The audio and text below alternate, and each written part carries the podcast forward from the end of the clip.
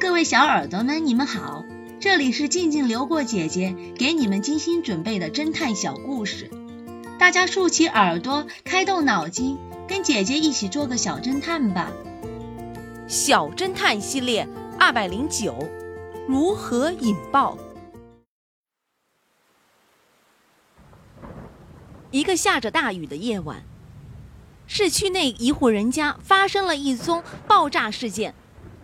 一位外出归来的音乐家，回到家里不久，屋里突然发生爆炸，音乐家当场被炸死。接到报案后，X 神探立马赶到案发现场。他在勘察现场时发现，窗户玻璃碎片里。还掺杂着一些薄薄的玻璃碎片。X 神探分析，可能是乐谱架旁边桌上一个放着火药的玻璃杯发生了爆炸。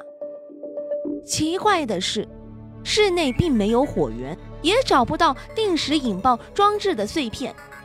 如果不是定时炸弹，为什么定时引爆的那么准确呢？真是不可思议。就在这时。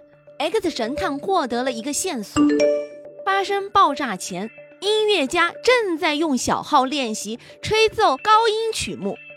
X 神探从这个小小的线索中，立即识破了罪犯的手段。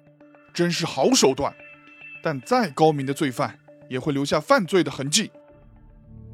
小侦探们，你们知道罪犯是如何引爆炸弹的吗？下集告诉你们答案哦。